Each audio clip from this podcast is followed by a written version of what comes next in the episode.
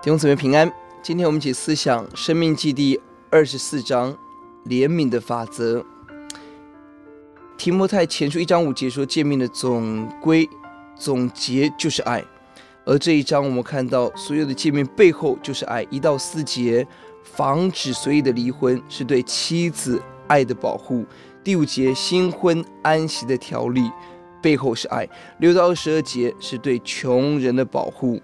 我们看到抵押品的限制，保护穷人基本的生活所需；而第七节是对出卖人当奴隶要处以死刑；十到十五节是工资要当天给付；十七、十八节不可以欺负穷乏人；十九、二十二节更积极要求要保留庄稼田产，留给穷人。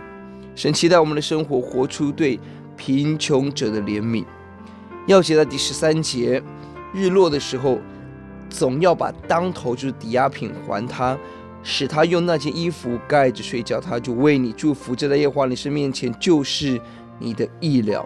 在耶和华面前的意，就是一个与神关系正常、讨神喜悦、蒙主悦纳的关系。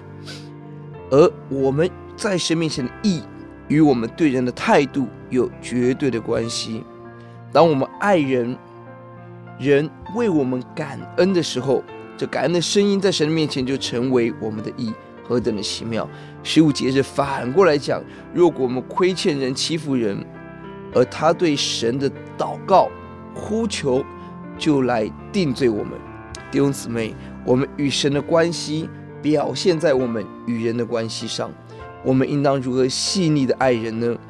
愿神恩待我们，让我们在彼此爱的关系当中。神得着荣耀，神得着喜悦。我们一起低头来祷告，主耶稣，我们感谢您。我们看到每一个律法背后是神对我们浓浓的爱。主啊，对那个弱势的、对贫穷的，格外的怜悯。主，让我们摸着你自己怜悯的心，让我们以怜悯待人，让人为我们祝福的时候，神就看我们为义。欧，主啊，让我们走在这个爱神爱人的路。谢谢主。祷告奉主的名，阿门。